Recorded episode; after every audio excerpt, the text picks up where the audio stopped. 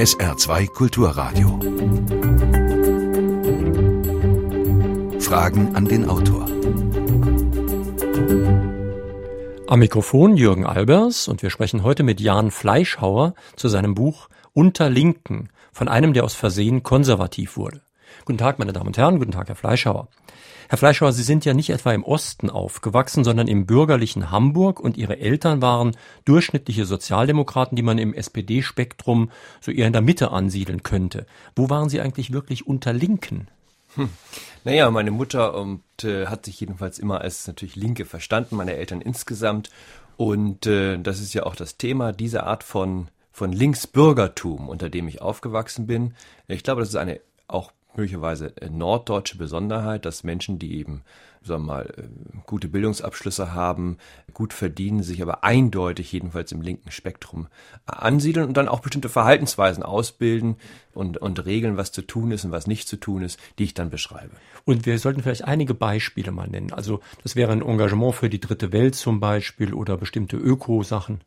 Ja, also ich, als ich aufgewachsen bin, da war eben zum Beispiel klar, dass bestimmte Fernsehsendungen überhaupt nicht gingen. Äh, also alles, was aus Amerika kam, war, war Schund. Comics waren verboten. Der Besuch äh, eines McDonald's war natürlich äh, völlig indiskutabel. Und das, das glaube ich, gibt es natürlich auch in, in, in konservativen Haushalten, dass man jetzt, sagen wir mal, gegen den Genuss von Cola Einwände hat. Aber dann sind das doch eher ähm, Gesundheitsbedenken, dass es eben Cola als ungesund gilt äh, und weniger politische Bedenken. Und das ist eben das Besondere, glaube ich, eben an linken Haushalten dass eben auch Konsumentscheidungen oder, oder Entscheidungen darüber, was zu essen ist und was nicht zu essen ist, äh, vor allen Dingen politisch oder moralisch begründet sind. Wie kam denn in diesem linksbürgerlichen Haushalt die linke Unterschicht vor? Also Arbeiter, heute würde man sagen Niedriglohnbereich und so weiter. Ja, als in idealisierter Form natürlich. Äh, wie er insgesamt in der, in der Linken ist ja so eine romantische Vorstellung vom Arbeiter gibt. Äh, und es gibt, gibt es ja diese Werkkreise Literatur und anderes und äh, oder diese Roro aktuell Bändchen. Ich erinnere mich noch, dass die eben bei uns zu Hause mhm. waren. Aber natürlich eben in, in, in nicht in, in nicht in naher, an, näherer Anschauung. Mhm. Sie nennen sich ja jetzt konservativ, also der Untertitel heißt ja von einem, der aus Versehen konservativ wurde.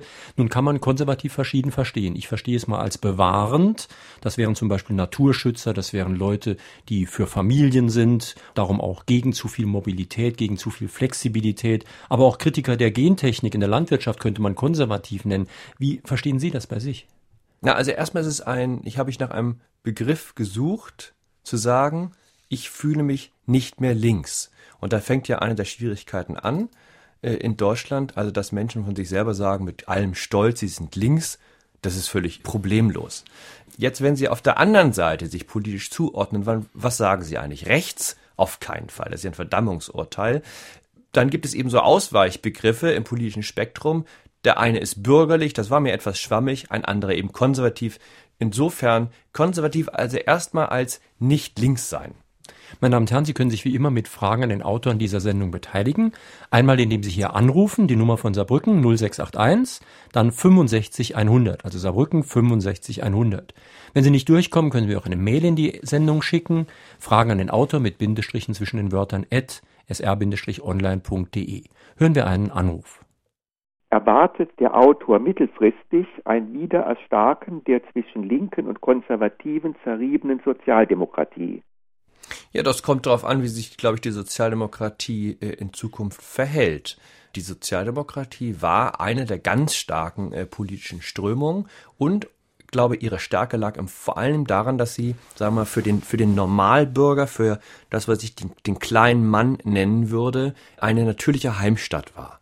Und das war sie bis etwa in die 70er Jahre und da beginnt eigentlich ihr Niedergang. Interessanterweise mit äh, einem enormen Zustrom zunächst, und zwar Zustrom im, im Nachgang äh, zu den Willy Brandt-Jahren äh, junger, äh, studentisch geprägter Leute, die also massenhaft in die SPD eingetreten sind. Und das ist gleichzeitig sozusagen auch die Wurzel ihres des Übels, weil sich die Agenda der SPD und der, der Sozialdemokraten in, diesen, in dieser Zeit sehr verändert. In den Ortsvereinen sitzen eben plötzlich neben, äh, neben einfachen Leuten mit ihren Themen, äh, lauter Studenten, äh, die auch endlos Zeit haben zu diskutieren und dann, wenn sie ihre Themen durchbringen wollen, einfach äh, so lange sitzen bleiben, bis die normalen Leute, die ja am Morgen früh raus müssen, leider den Raum verlassen haben. Und insofern ändert sich eben in der Zeit auch das Programm der SPD und glaube nicht zum Guten. Ein Hörer aus Kaiserslautern hat uns vor der Sendung schon eine Mail geschickt. Er meint, von außen betrachtet entsteht oft der Eindruck, dass die organisierten Mitglieder linksgerichteter Parteien von ihren Führungsriegen in viel höherem Maße fremdbestimmt werden als die Angehörigen von Parteien der Mitte. Stimmt dieser Eindruck?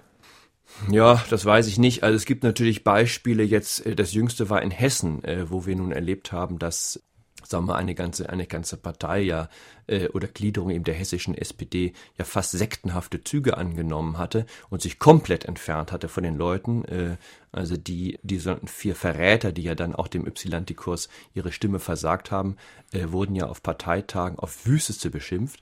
Gleichzeitig aber, äh, wenn sie nach Hause kamen, fanden sie also Mails und Briefe, die sie äh, bestärkt haben, der Leute. Ja, ich weiß nur nicht, ob, ob nun konservative Politiker, ob da weniger Parteidisziplin herrscht. Also so weit würde ich dann doch nicht gehen.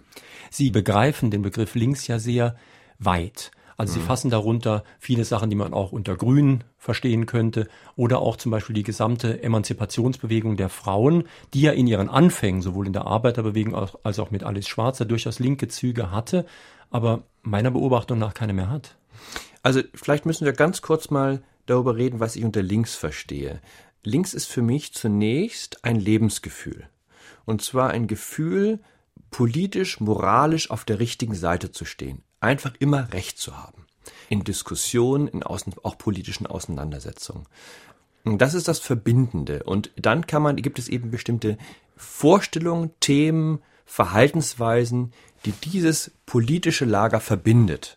Darunter gibt es natürlich ganz, ganz viele Unterschiede. Im Saarland sehen wir nun gerade ja, dass zwei linke Gruppen, also die Sozialdemokraten und in diesem Fall die Nachfolger der SED, also die Linkspartei, aufs schärfste miteinander kämpfen. Und gleichwohl würde ich sagen, auch hier finden wir mit dem Blick von oben drauf bestimmte Grundüberzeugungen, die im linken Lager eben geteilt werden.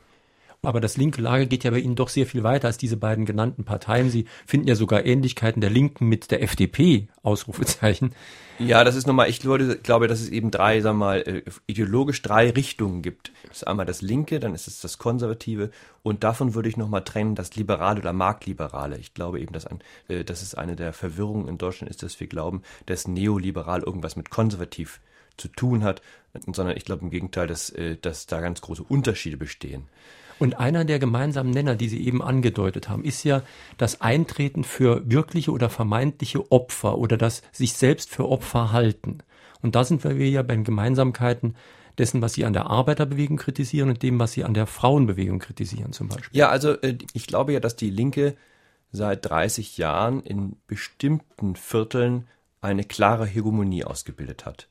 Und jetzt gar nicht so sehr im Volke, um, sonst würden ja auch, äh, so, werden ja auch christdemokratische Kanzler nicht erklärbar, aber in dem, was ich sagen wir mal die Meinungswirtschaft nennen würde, ist es für mich evident, also da, wo eben darüber befunden wird, wie Dinge zu sehen und zu beurteilen sind, da ist die Linke dominant. Und nun kann man sich ja fragen, wie kommt das? Und ich glaube, einer der sozusagen der Tricks ist, oder Tricks jedenfalls äh, der, der, der Methoden ist, dass man sich zum Anwalt anderer macht. Dass man also vorgeblich immer moralisch hochwertige Anliegen vertritt, also gar nicht für eigene Interessen eintritt und für eigene Posten und eigenen Machtzuwachs, sondern dies immer alles tut für andere. Und deswegen kreiert die Linke ja auch laufend irgendwelche Gruppen, für die sie sich dann einsetzen kann und deren Mandantschaft, Mandat, für die sie das Mandat übernehmen kann. Und deswegen sind eben lauter äh, Minderheiten, also die Frauenbewegung wird eben für die Frauenrechte sich eingesetzt oder für die Rechte äh, der Hartz-IV-Empfänger oder die Rechte von schwulen Gruppen. Und das ist eben einer der wesentlichen Antriebsmomente, äh, glaube ich, der Linken. Wobei Sie eben der Meinung sind, dass generell dieser Opferstatus oft ein unverdienter ist. Das heißt, die Opfer sind gar nicht immer Opfer und es kann sogar im Extremfall, das kommt in einem sehr viel späteren Kapitel in Ihrem Buch vor, passieren, dass Opfer zu Tätern werden und dann aber, obwohl sie Täter sind, wieder als Opfer dargestellt werden. Naja, also zum Beispiel in der Frauenbewegung haben wir ja äh, den, den kuriosen Fall. Das ist also einmal die, wenn Sie so wollen, die erfolgreichste Opfergruppe der Welt. Und insofern ja in mehrerer Hinsicht kurios, also erstmal schon mal die Mehrheit äh, stellt. Das ist also eine Minderheit, die zahlenmäßig die Mehrheit ist. Und wenn Sie so gucken nach 30 Jahren Frauenbewegung, und sehen, dass also heute, glaube ich, 56 Prozent äh, der Hochschulabgänger bei äh, Fächern wie Jura oder Medizin Frauen sind. Da können Sie sich ja irgendwann fragen, ob nicht die Gleichberechtigung im Wesentlichen in Deutschland erreicht ist. Und der Trick liegt ja immer daran, sozusagen den Status des Opfers zu perpetuieren. Also auf Dauer beizubehalten. Auf Dauer beizubehalten. Und das ist ja das Schöne, dass man sich fragen kann in Deutschland, wann ist eigentlich Gleichberechtigung erreicht? Und wenn Sie mit Leuten diskutieren, irgendwie ist eben nie das, das Endziel ist, äh, der, dieser Zustand ist ja nie definiert. Und das ist eben auch eines der verzückenden und wunderbaren Dinge am Opferstatus, dass wir offenbar ja eigentlich nie verlieren können. Hören wir noch einen Anruf, bitte. Ich bin dankbar, dass dieses Thema auch im Radio aufgegriffen wird denn ich glaube, den Autor in einer Talkshow gesehen zu haben. Nun, konservativ muss nicht rückschrittlich sein und es meint nicht, dass von Politikern und der Wirtschaft das Wort konservativ, also bewahrend, nur mit Kürzungen übersetzt wird. Konservativ für mich ist, und das war auch früher so, Fortschrittsglaube, Hilfe, Rücksicht, Vorausschau, Sicherheit, Langlebigkeit, Nachhaltigkeit und Sicherheit. Das aber fehlt den modernen Glücksrittern, den schnellen Geldzerrern und mit vermeintlich konservativem Anstrich. So hat Friedrich Merz ein ausgezeichnetes Beispiel für diese Fehlleistungen noch Tage vor dem großen Crash in seinem Buch Die Lehmann-Papiere beworben. Ich hoffe also, dass der Autor sein Konservativ nach der alten, anständigen Brechung versteht oder gibt es eine andere Richtung, die der Autor vertritt? Ja, also vielleicht müssen wir doch nochmal auf den Unterschied in der Tat zu, zum Liberalen kommen. Das Konservative, glaube ich, definiert sich zunächst über ein bestimmtes Menschenbild. Wie gucken wir auf den Menschen? Und da sehe ich den großen Unterschied zu, zu, den Liberalen und den Linken. Beide, die Liberalen und die Linken, haben ja letztlich ein naives Menschenbild. Die Linken insofern, als sie davon ausgehen, der Mensch sei an sich gut und wenn er sich eben nicht gut verhält, sind das sozusagen gesellschaftliche Überformungen. Und wenn man nur sozusagen das System, das Gesellschaftssystem entsprechend ändert, dann verhält sich der Mensch schon wieder gut. Anders ist ja gar nicht vorstellbar, dass wir, dass äh, ansonsten eine, eine, eine Marktordnung funktionieren könnte, wo alle etwa das Gleiche verdienen, egal wie sie sich anstrengen. Das geht ja nur, wenn wir eben völlig abstrahieren von Dingen wie sich äh, wie und, und Ehrgeiz und sich irgendwie alle aneinander an, an den Händen fassen anschließend und eben wunderbar zusammenleben. Und das ist ja sozusagen das sozialistische und kommunistische Endreich, äh, was ja auch bei Marx äh, als Vision äh, steht. Die Liberalen wiederum haben auch, wie ich finde, eine relativ naive Vorstellung. Da scheint es ja so zu sein, dass wenn sich alle nur entsprechend gierig verhalten und egoistisch, dass sich das auf wundersame Weise, diese Gier und dieser Egoismus zu einem größeren Guten fügt, nämlich äh, einem funktionierenden Markt. Und ich glaube, dass nun gerade diese Wirtschaftskrise gezeigt hat, dass dem nicht so ist. Dass also die unsichtbare Hand des Marktes eben nicht immer ja, funktioniert. Also, äh, es ist eben so, ähm, dass es natürlich, der Mensch braucht Aufsicht äh, und Kontrolle und auch Märkte brauchen das. Und ich glaube, dass eben zum Beispiel der Konservative von dieser Krise in keiner Weise überrascht ist. Also wenn man dem Schlachter die Kontrolle des Schlachthofs überlässt, dann landet eben der Abfall in der Wurst. Und das hat man zum Beispiel, ich glaube, dass BSE zum Beispiel eine Krankheit ist, wenn Sie so wollen, des übersteigerten Marktes äh, in England, dass eben, wenn man die, wenn der Staat nicht mehr hinguckt, äh, dass eben natürlich die Leute auf die absonderlichsten Gedanken kommen, um ihren Profit zu maximieren. In diesem Fall eben so, dass sie, dass sie eben wiederkäuern wie dem, dem Kuh die Reste verfüttern mit den entsprechenden Folgen. Und der, der Konservative, glaube ich, hat ein eher, würde ich immer sagen, realistischeres Bild auf den Menschen. Er traut ihm eben auch alles mögliche Böse zu. Das heißt aber in der Aus, in der Folge auch, der Konservative ist dafür, dass der Staat durchaus eine gewisse Stärke hat. Also er muss ja dann Spielregeln setzen und auch durchsetzen. Und er braucht auch eine gewisse finanzielle Ausstattung, um bestimmte Kernaufgaben, wie Sie in Ihrem Buch ja schreiben, wie Infrastruktur, Schulen, Hochschulen, auch zu ja, erfüllen. Absolut, absolut. Also der, der Konservative ist äh, an sich ist kein Staatsfeind. Ich glaube, dass der Konservative eine gewisse Skepsis hat wenn der Staat anfängt, sich lauter Aufgaben an Land zu ziehen, die er dann irgendwann nicht mehr bewältigt. Also er würde schon davon ausgehen, dass doch der Einzelne zunächst äh, versuchen soll, sein eigenes Leben in den Griff zu bekommen. Und das Verblüffende finde ich ja immer auch an der Ausweitung des Sozialstaates ist, dass man doch davon ausgehen sollte, dass äh, eine Institution zunächst erstmal die originären Aufgaben bewältigen sollte, bevor sich laufend neue schafft. Und da kann man ja gewisse Zweifel haben, was den deutschen Sozialstaat angeht. Also wenn, wenn, wenn Polizisten wie in Berlin selber Teile ihrer Uniformen kaufen müssen äh, oder die Eltern aufgefordert werden, äh, die Klassenzimmer selber zu streichen und den Staat zu entlassen, dann stimmt ja irgendwas nicht. Das heißt, dort erfüllt der Staat seine Kernaufgaben nicht. Wo übernimmt er denn umgekehrt Aufgaben, die er vielleicht besser nicht übernehmen sollte? Ja, also ich glaube, dass wir, dass wir natürlich, es werden ja laufend irgendwelche neuen Sozialprogramme aufgelegt und ich habe auch nichts gegen neue Sozialprogramme, aber ich doch erstmal, wie gesagt, sollte man doch erstmal auf die Kernaufgaben und die Erfüllung der Kernaufgaben gucken. Noch ein Anruf bitte. Sind die Linke nicht kaum noch zu unterscheiden in ihren politischen Anschauungen von der SPD? Und kann es nicht sein, dass es in absehbarer Zeit hier eine Verschmelzung der Linken mit der SPD kommt? Ja, also jetzt der linken Partei, also der linken Also der Partei, der, der ja, es ist, glaube ich, eine der Kernfragen äh, für die SPD, äh, wenn sie wieder einen Kanzler stellen will in Deutschland, äh, wie sie sich mit der Linkspartei verhält. Die, es, muss man sagen, die SPD hat hier ein Problem, was die Union noch nicht hat. Auch die Union hat Probleme, aber für einen unglücklichen Unionswähler gibt es ja nun eigentlich nur, äh, gibt es zwei Möglichkeiten, muss man sagen. Er kann jetzt entweder die FDP wählen, in der immer mit der bangen Frage, ob die FDP dann wirklich zu ihrer Aussage steht, auf die Stimmen nicht äh, nach einer Wahl rüberzunehmen ins rot-grüne Lager. Oder er geben, und das ist das Normalere, er geht zum Nicht, er wird, er, äh, er wird Nichtwähler, also er bleibt zu Hause.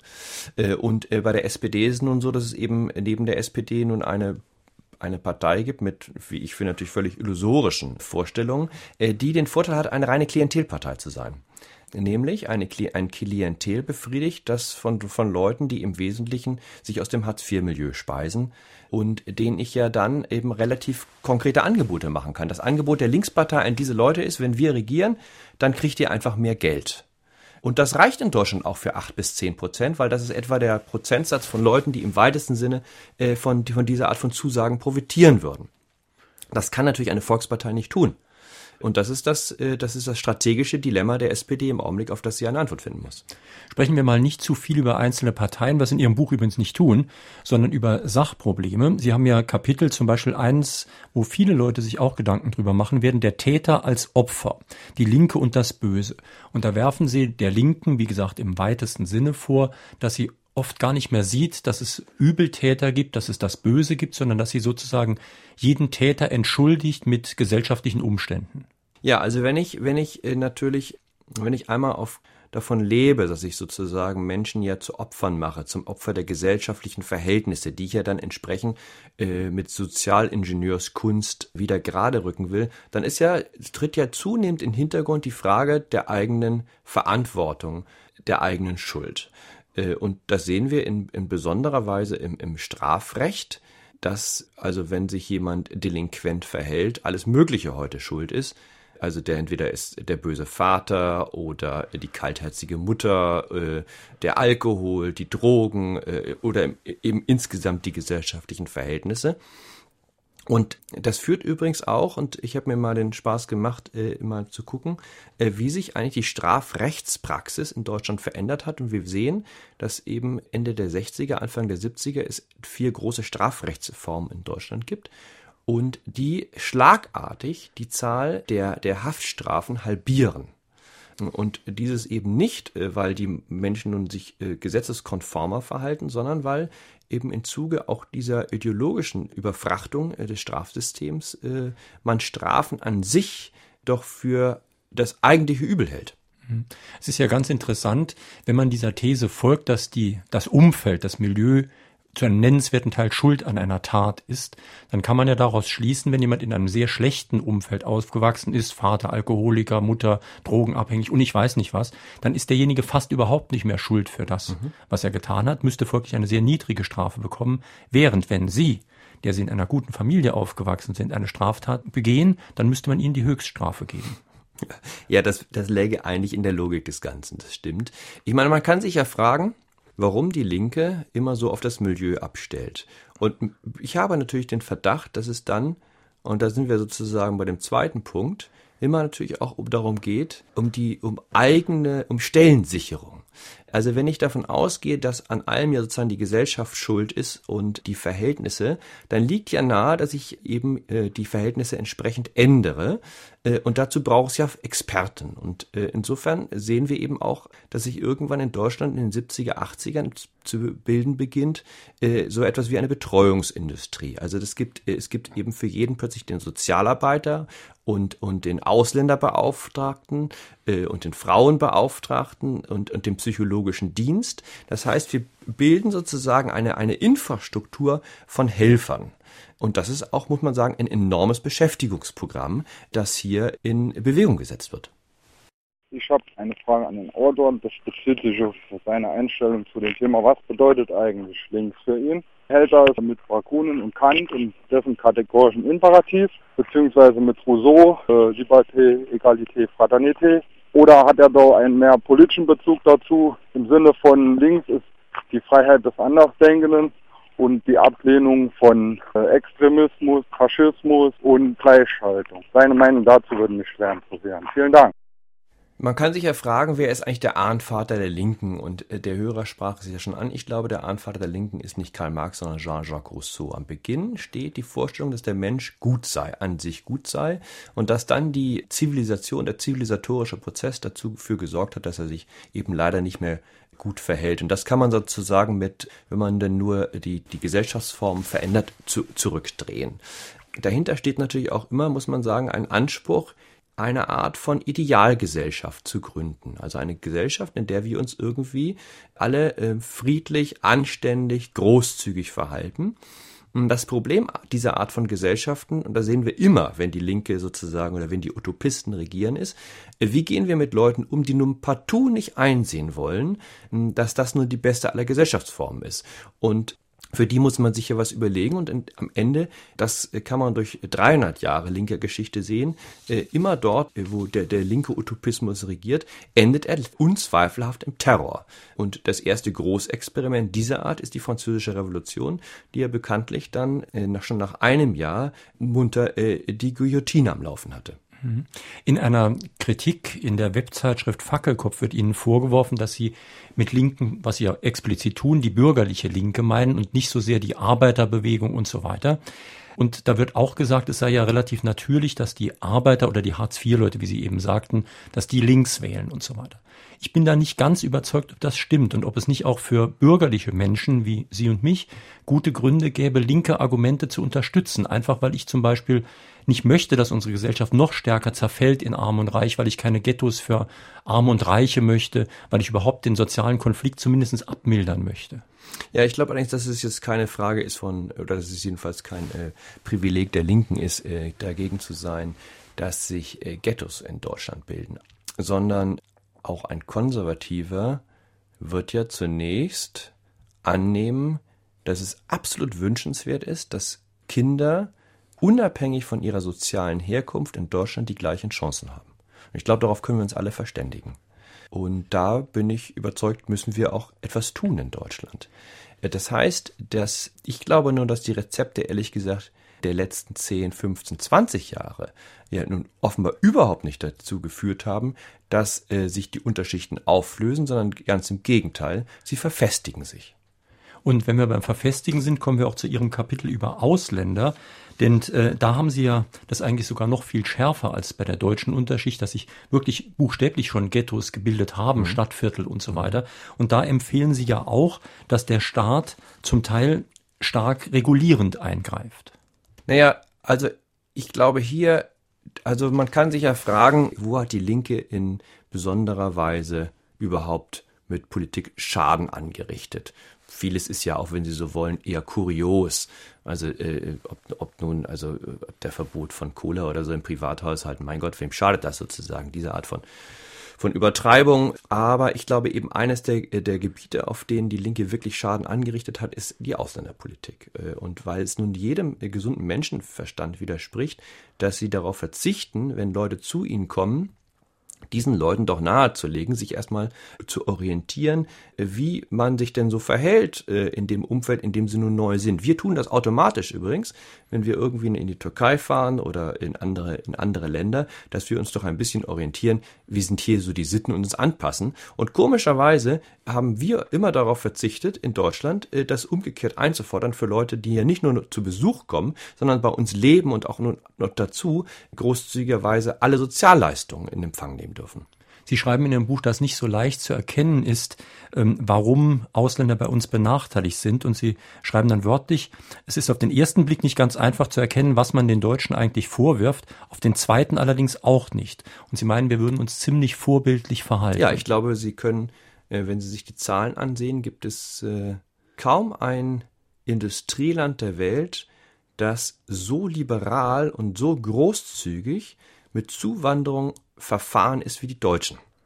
Also fast jedes Land, dem Sie Amerika, Kanada, die großen Einwanderungsländer haben klare Quoten. Und nicht nur Quoten, sondern sie müssen dort, wenn sie in das Land wollen oder jedenfalls arbeiten wollen und Zugang zum Sozialsystem haben wollen, nachweisen, dass sie nützlich sind. Das heißt, dass sie über bestimmte Bildungsabschlüsse verfügen, Ausbildung verfügen.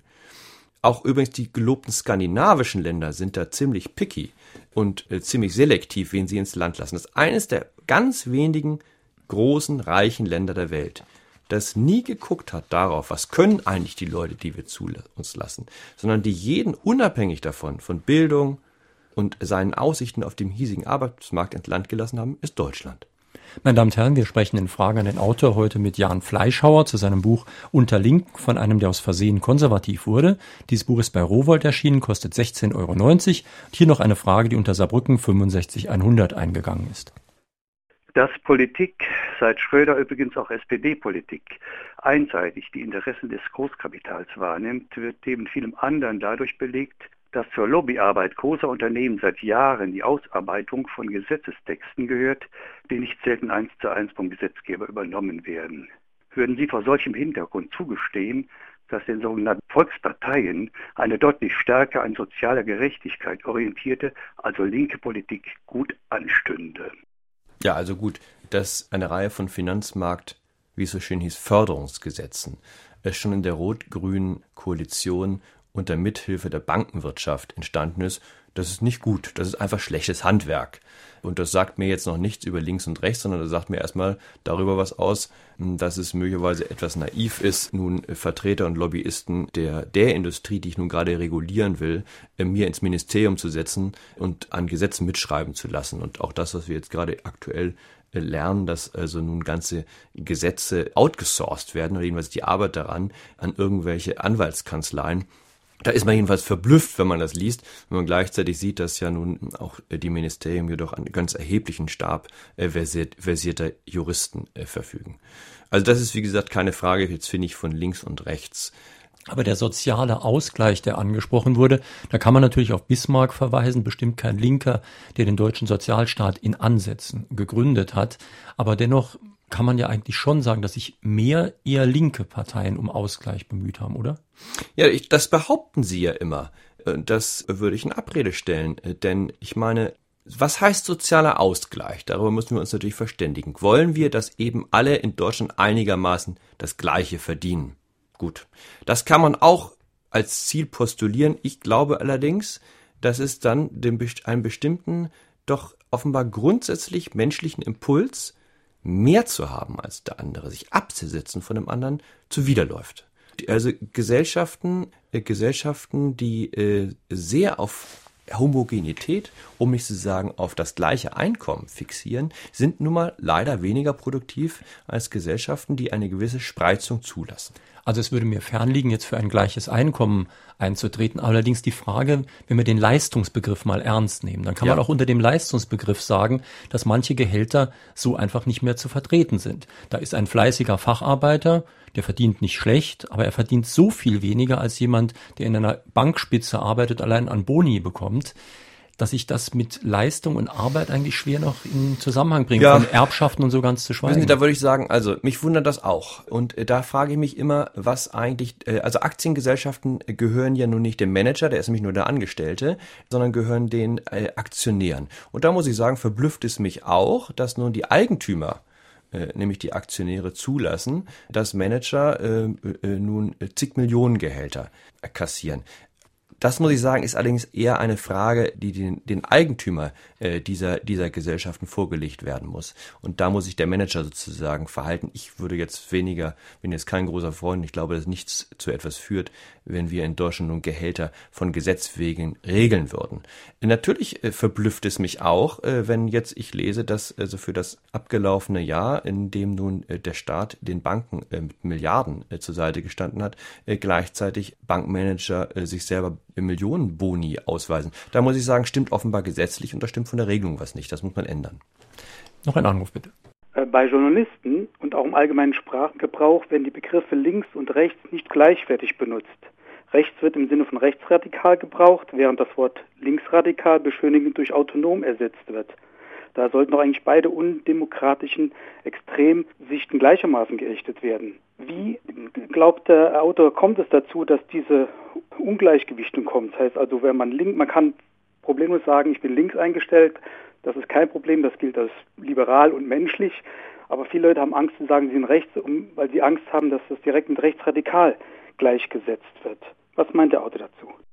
Ja, also zunächst diese ganze Unterscheidung links und rechts stammt ja aus der französischen Revolution und kommt her aus der Sitzverteilung der beiden wesentlichen Gruppen im französischen Parlament, im ersten großen französischen Parlament. Und insofern ist gegen links nichts einzuwenden und eben gegen rechts auch nichts. Und nun ist es in Deutschland eben, äh, wie hier der äh, Fragesteller ja schon zu Recht sagte, nun trotzdem etwas ganz anderes, ob ich mich als links bezeichne oder als rechts. Rechts ist immer begründungsbedürftig äh, und hat auch immer den Hauch des Unseriösen, um nicht zu sagen des Radikalen. Nun muss man eben sagen, dass die Linke in besonderer Weise verstanden hat, nach 1945 auch das Dritte Reich, den Nationalsozialismus, auch zu instrumentalisieren für ihre Belange und vor allen Dingen äh, zur Denunzierung des anderen politischen Gegners. Äh, und das geht nach wie vor relativ schnell in Deutschland. Ich habe da in einem Kapitel mehrere Beispiele genannt. Eines zum Beispiel, wo Professor Arnulf Baring, ein, ein verdienter, langjähriger Sozialdemokrat und Historiker, äh, Autor mehrerer exzellenter Bücher, äh, im Hessischen Landtag äh, auf einer CDU-Veranstaltung gesprochen hat und anschließend äh, und darauf hinwies, dass also die deutsche Geschichte ja nun nicht sich ausschließlich bemisst nach den Jahren 33 bis 45 und äh, diese Äußerung auch aus dem Zusammenhang gerissen so skandalisiert wurden, dass es eben dahingehend eskalierte, dass die Grünen äh, von der Bundeskanzlerin gewissermaßen verlangt haben, ihn auf keiner öffentlichen Veranstaltung mehr reden zu lassen.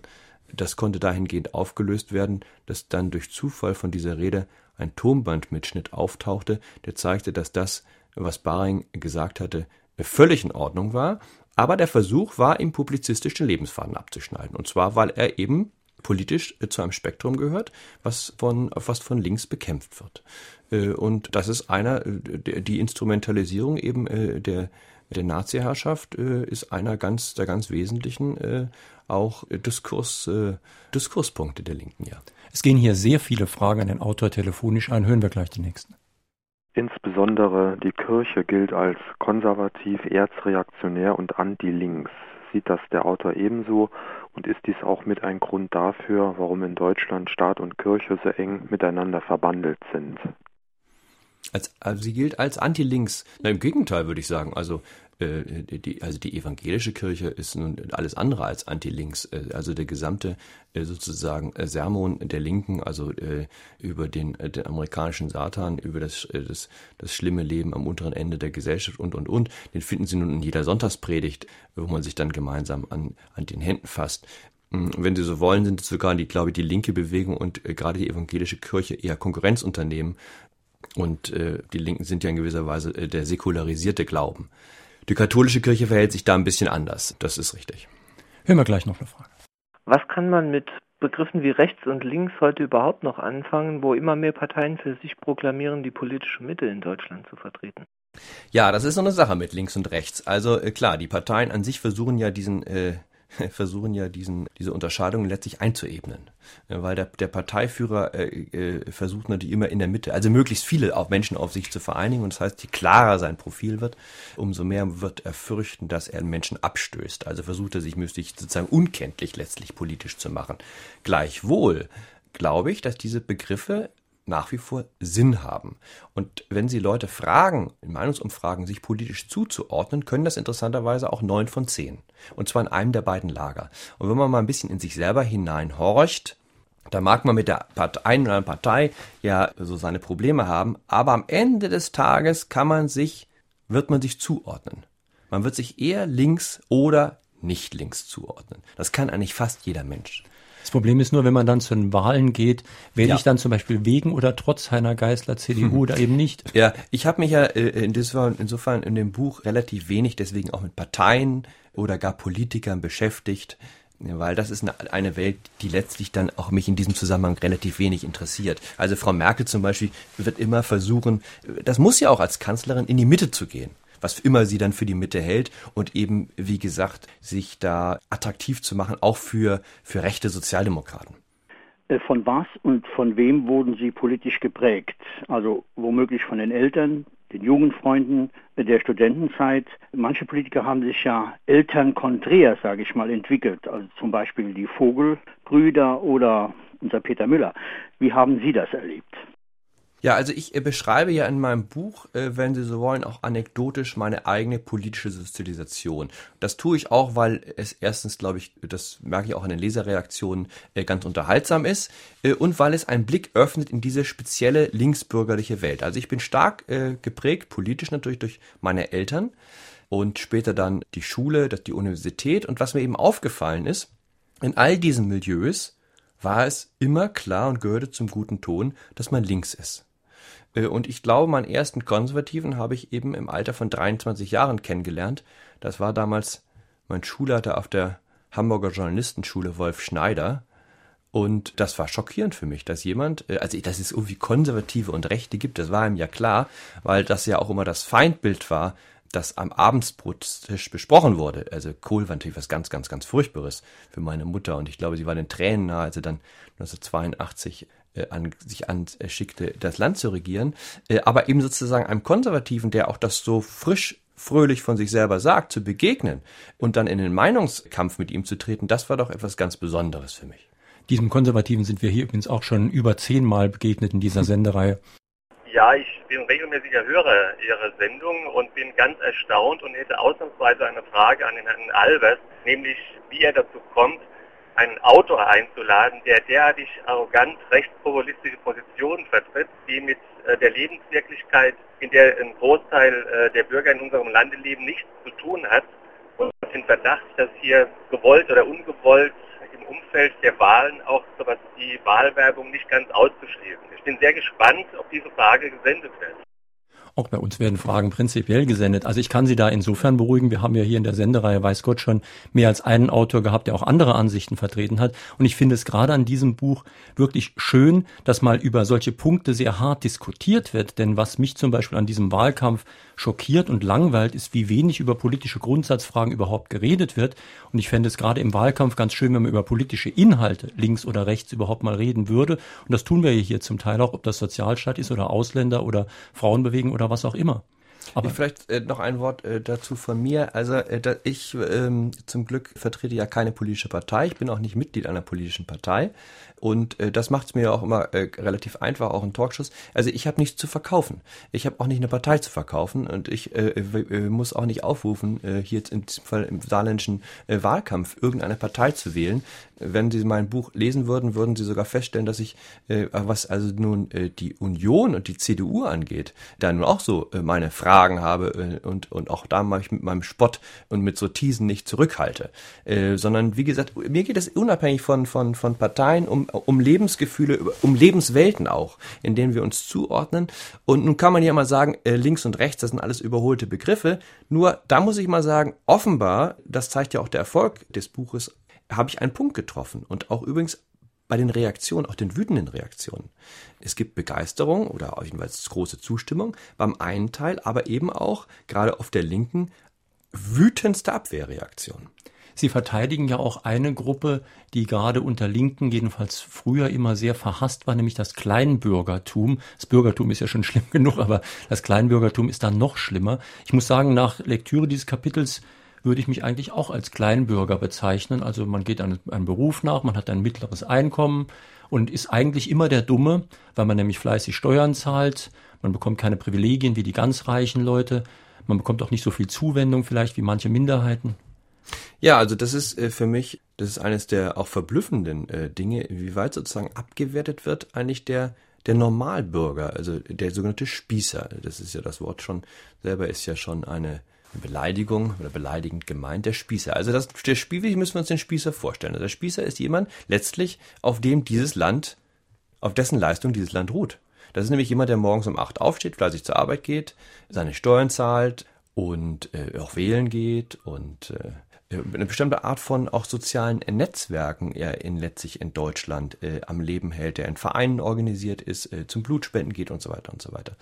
Äh, und äh, mich verwundert immer, dass dieser dieser arme Mensch jedenfalls in der in der in den auch in den Programmen in der Programmatik der Parteien äh, und das gilt auch für die Union ja kaum eine Rolle spielt, eher verächtlich gemacht wird, ehrlich gesagt. Obwohl der Mittelstand immer vor sich hergetragen wird, aber die konkrete Politik ist eigentlich eher großindustriefreundlich als mittelstandsfreundlich. Das sehen Sie auch bei den Krisen jetzt. ja, gut, der Mittelstand. Also ich würde denken, der Kleinbürger ist ja noch für mich, ist es natürlich auch, das sind eben Leute, sagen wir, das sind ja nicht jetzt Selbstständige, sondern eher auch vielfach Angestellte. Äh, und äh, irgendwo, ich meine, irgendwo muss ja auch der Sozialstaat herkommen und äh, letztlich die Finanzierung hängt an ihm. Also es ist ja kein Wunder, dass nun, die Zahlen liegen, glaube ich, seit letzter Woche vor, in den letzten vier Jahren und die waren Boomjahre für Deutschland, bevor die, die Krise hier einbrach, gleichwohl die Nettoeinkommen der Durchschnittsverdiener in Deutschland beständig gesunken sind, weil natürlich die Ausgaben, äh, die sich dieser Staat äh, zumutet und äh, beziehungsweise die Versprechungen, die er macht, irgendwo finanziert werden müssen. Und es sind interessanterweise, es sind die normalen Leute, die das zahlen. Das sind ja nicht, äh, das sind die Leute, die eben nicht irgendwelche Schiffe laufen haben und irgendwelche Abschreibungsmöglichkeiten, die sie nutzen können, äh, mit dem sie Gelder am äh, Fiskus vorbeisteuern können. Der Autor hat gerade zutreffend darauf hingewiesen, dass vieles, was von, von der in seinem Sinne Linken propagiert wird, gewissermaßen eine Form des säkularisierten Protestantismus ist. Ein Eindruck, der sich mir auch aus vielfältigen Beobachtungen herstellt. Meine Frage wäre, ob es dazu gewissermaßen so, so etwas Ähnliches wie Forschung schon gibt, wo also diese Zusammenhänge tatsächlich also systematisch aufgearbeitet sind. Das ist das eine. Und ich hätte noch einen von dem seligen Johannes Groß zu dem einen Punkt, der vorhin erwähnt wurde, etwas nachzutragen. Er sagte einmal, das Ende des Hungers in der Welt wäre eine Katastrophe. Punkt Absatz für die Mitarbeiter der Hilfsorganisationen. Soweit dazu. Es gibt einen, einen Begriff von Vögelin, das ist ein, äh, ein, ein Politologe der, der 30er, 40er Jahre, der den Begriff der politischen Religionen geprägt. Und ich glaube, das ist ganz gut. In der Tat ist die, die Linke ist, wenn Sie so wollen, das linke Großprojekt, ist ja mit einer gewissen Erlösungshoffnung verbunden einer, also einer, einer Gesellschaft, in der die Antagonismen, das Gegeneinander, das Übereinander herfallen ja aufgelöst sind. Das ist, das steht ja am Ende aller Vorstellungen und, und, und da bewegen wir uns dann eben äh, graduell hin. Und das sind, äh, wenn Sie so, das kann man eben auch ganz gut sehen, das sind natürlich Vorstellungen, die, äh, die, die starke Parallelen haben äh, zu, zu, zu christlichen äh, Ideen. Ähm, und in gewisser Weise ist es sozusagen, ist, ist, die, ist die linke Kirche die Ablöseorganisation der evangelischen Kirche im Besonderen. Die, die Erlösung des Protestantismus ist ja immer noch auf ein Jenseits gerichtet. Das heißt, äh, dass am Tag des jüngsten Gerichtes das Paradies äh, auf Erden eingerichtet wird. Und das, was die Linke tut, in den letzten 300 Jahren, auch in ihren, in den großen theoretischen Schriften, ist diese sozusagen aus dem Jenseits ins Diesseits zu verlagern. Ähm, da gibt es eben natürlich jetzt kein Jenseits mehr, sondern eben das Paradies auf Erden herzustellen. Meine Damen und Herren, drei, die sich heute Morgen mit einer Frage an den Autor beteiligt haben, bekommen demnächst vom Rowold Verlag das neue Buch von Jan Fleischhauer zugeschickt, unter Linken, von einem, der aus Versehen konservativ wurde, Ladenpreis 16,90 Euro. Die Gewinner sind heute Dirk Linster aus Saarlouis, Hanna Lang aus Blieskastel und Eberhard Hoos aus Trier. Noch ein Anruf bitte. Konservatismus heißt am Überlieferten festhalten oder auch am Hergebrachten festhaltende Weltanschauung. Jetzt frage ich den Autor, ob dieses so falsch ist. Es gibt auch einen Spruch von Lessing, der heißt, nur die Sache ist verloren, die man selber aufgibt. Nein, ist nicht, glaube ich, nicht falsch, was Sie sagen. Also das Buch beschäftigt sich natürlich, es beschäftigt sich jetzt weniger, es ist jetzt weniger eine Schrift darüber zu definieren, was ist konservativ, äh, sondern äh, das trägt es ja auch schon im Titel unter Linken. Ich wollte mal dieses linke Milieu diese Lebenswelt beschreiben, auch mit ihren Absurditäten, der ich mich nun auch besonders gut auskenne, weil ich eben aufgewachsen bin unter Linken, ja letztlich auch unter Linken arbeite. Ich meine, ich bin beim Spiegel, einem doch äh, dem Linken eher verwandten Medium. Wenn ich da äh, mal ganz kurz einhaken darf, also wir haben hier in dieser Sendung auch schon Autoren gehabt, die gesagt haben, der Spiegel habe sich zu einer Kampfschrift des Neoliberalismus ja, entwickelt. Das ist, ja, also natürlich gibt es dann auch Menschen, die mit dem Spiegel Probleme haben und das heißt, wenn sie sehr weit links stehen, äh, also mutmaßlich bei der Linkspartei oder ganz äh, irgendwelchen Juso-Gruppen, dann empfinden sie den Spiegel auch nicht mehr als links. Das ist ja immer eine Frage des eigenen Standpunkts, wo man steht. Aber grosso modo, äh, also, also alle versichern, der Spiegel ist natürlich jetzt politisch ja nicht beheimatet bei der einen oder anderen Partei, aber im Zweifel links. Das glaube ich, dieses Diktum von Rudolf Augstein über, über sein Heft, das, das hat nach wie vor Bestand. Ich wollte also dieses, dieses Milieu beschreiben wo auch, äh, sagen wir, die Wahl äh, des falschen amerikanischen Brausegetränks ja Anlass gibt, äh, über, sagen wir, das gesamte Wertekonzept nachzudenken. Und äh, weniger mit dem Konservativen. Ich glaube, das Besondere am Konservativen ist, dass er, dass es eine gewisse, Utopieresistenz, äh, also die, die großen Verheißungen, die ja dann auch mit gleichen entsprechenden Programmen äh, bewältigt werden äh, sollen, äh, da gibt es doch eine, äh, da gibt es bei Konservativen doch eine gewisse Skepsis, äh, die ich für sehr gesund halte. Mhm. Sie haben in ihrem Buch viele Passagen, die sich übrigens sehr gut über Linke lustig machen. Aber sie haben auch ein letztes Kapitel, da fragen sie dann, können Linke lustig sein? Und sie antworten, nein, sie können es nicht.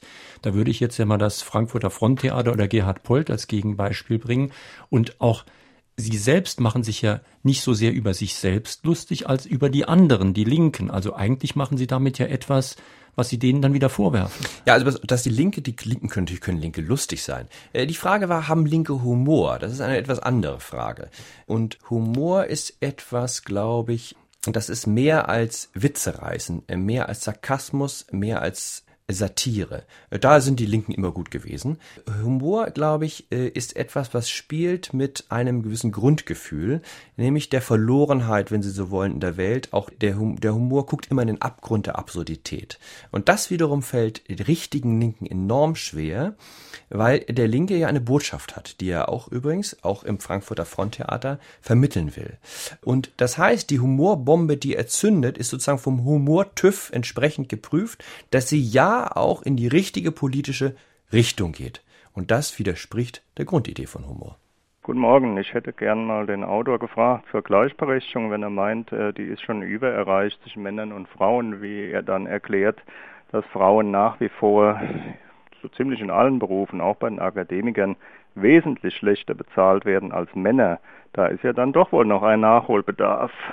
Ja, äh, warum verdienen Frauen weniger als Männer? Äh, ich glaube, es ist etwa ein Drittel ist, ist die Zahl. Äh, das hängt nun damit zusammen, dass sie ganz andere Karrieren haben.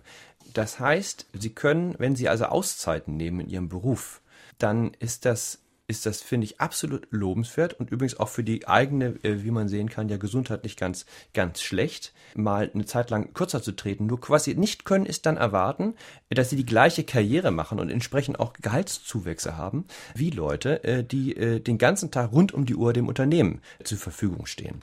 Ich halte das übrigens nicht schlecht, für keine schlechte äh, sozusagen Entscheidung, auch Männern übrigens zu empfehlen, mal kürzer zu treten. Also Karriere nicht immer so eindimensional zu sehen, dass man ganz nach oben muss äh, und sich dann um zum Beispiel um Familie, um Kinder und so weiter nicht mehr zu, zu kümmern bezahlen Männer übrigens auch damit, dass sie weit häufiger als Frauen an Herzinfarkten sterben und insgesamt übrigens die Lebenserwartung äh, von Männern, glaube ich, im Augenblick vier Jahre unter der von Frauen liegt. Das hat ja auch seinen Grund. Äh, das heißt, Gleichberechtigung einfach zu gucken, verdienen alle das Gleiche, ist etwas kurzgesprungen. Entscheidend ist doch, haben wir genau den gleichen Karriereverlauf, gleiche Ausgangsbedingungen, gleiche Abschlüsse und verdienen dann Frauen weniger als Männer. Das ist allerdings, das ist sehr schwer nachzuweisen. Und wenn das übrigens der Fall wäre, dann muss ich sagen, dagegen muss man vorgehen. Ich, mein Punkt ist ja nur, dass ich darauf hinweisen wollte, dass ich glaube, dass wir nun nicht mehr an jeder Stelle in Deutschland eine Frauenbeauftragte brauchen und dass wenn man sich um Gleichberechtigung kümmert, doch einmal vielleicht in diesem Fall den Blick aus Deutschland heraushebt und sein Engagement auf Gegenden der Welt richtet, wo nun wirklich eklatante Ungleichbehandlung stattfindet. Also haben wir die gesamte muslimische Welt. Ich finde es verblüffend, dass nicht der gleiche Aufschrei durch dieses Land geht, auch bei linken Gruppen, wie damals bei dem Apartheidsregime in Südafrika, wenn es um die Behandlung äh, von Frauen in der muslimischen Welt geht. Das ist eine, eine Art von Apartheid, die dort einer ganzen, also der Hälfte der Bevölkerung über, angedeihen äh, man lässt, die finde ich äh, unser Unrechtsbewusstsein wecken sollte und äh, übrigens auch Protest. Es ist ganz interessant, dass Ihr Buch, obwohl Sie sowas sagen wie das, was Sie jetzt gesagt haben, auf der Spiegel-Bestsellerliste steht und einen großen Erfolg hat. Denn Sie legen sich auch mit Gruppen an, die durchaus eine gewisse Meinungsführerschaft haben. Wobei ich das beim Spiegel bestreiten würde, was Sie sagen, aber bei anderen gebe ich es Ihnen zu. Wie ist die Reaktion auf Ihr Buch? Also kontrovers. Es gibt eben, es gibt Leute, die das erkennbar mögen, dass ja jemand hier auch nicht mit Schaum von dem Mund. Also ich glaube übrigens, das ist ein, wenn Sie so wollen, ein äh, ein, ein echter Konservativer hätte dieses Buch aus einer Reihe von Gründen nicht schreiben können. Äh, und ein Grund ist, dass die Konservativen, die immer konservativ waren, ja immer vermöbelt wurden die ganze Zeit. Und wenn die so ein Buch schreiben, dann versuchen sie anschließend sich jetzt mal für alles zu rächen und es der anderen Seite aber jetzt mal richtig reinzureiben. Und das hat meist so eine gewisse Verbissenheit und auch äh, Nicht-Lockerheit im Ton. Und da ich mir die Linken ja nicht zu Leide getan haben, habe ich da eine gewisse, eine gewisse Gelassenheit und kann dann auch mich anders lustig machen. Das kommt ganz gut an. Und daneben gibt es natürlich scharfe Abwehr. Meine Damen und Herren, in Fragen an den Autor auf SR2 Kulturradio war das heute Morgen Jan Fleischhauer zu seinem Buch Unter Linken von einem, der aus Versehen konservativ wurde. Dieses Buch ist bei Rowold erschienen, kostet 16,90 Euro. Und die Sendung, die Sie gerade gehört haben, werde ich morgen früh ins Internet stellen. Sie können sich dann herunterladen, nochmal anhören oder auch verbreiten. Wir haben im Internet ja noch ein zweites Podcast- oder Abruffach, unser Klassikerfach. Da gibt es in dieser Woche neu eine Sendung von 1993 aus Obertal. Klaus Bettnarz, Russland, ein Volk sucht seine Zukunft. Hier folgt jetzt gleich das SR2 Konzert und am nächsten Sonntag haben wir unseren ehemaligen Kirchenfunkchef Norbert Sommer zu Gast, der zusammen mit Thomas Seiterich ein Buch herausgegeben hat, Rolle rückwärts mit Benedikt, wie ein Papst die Zukunft der Kirche verbaut. Schönen Tag, schönen Sonntag wünscht Ihnen jetzt noch Jürgen Albers.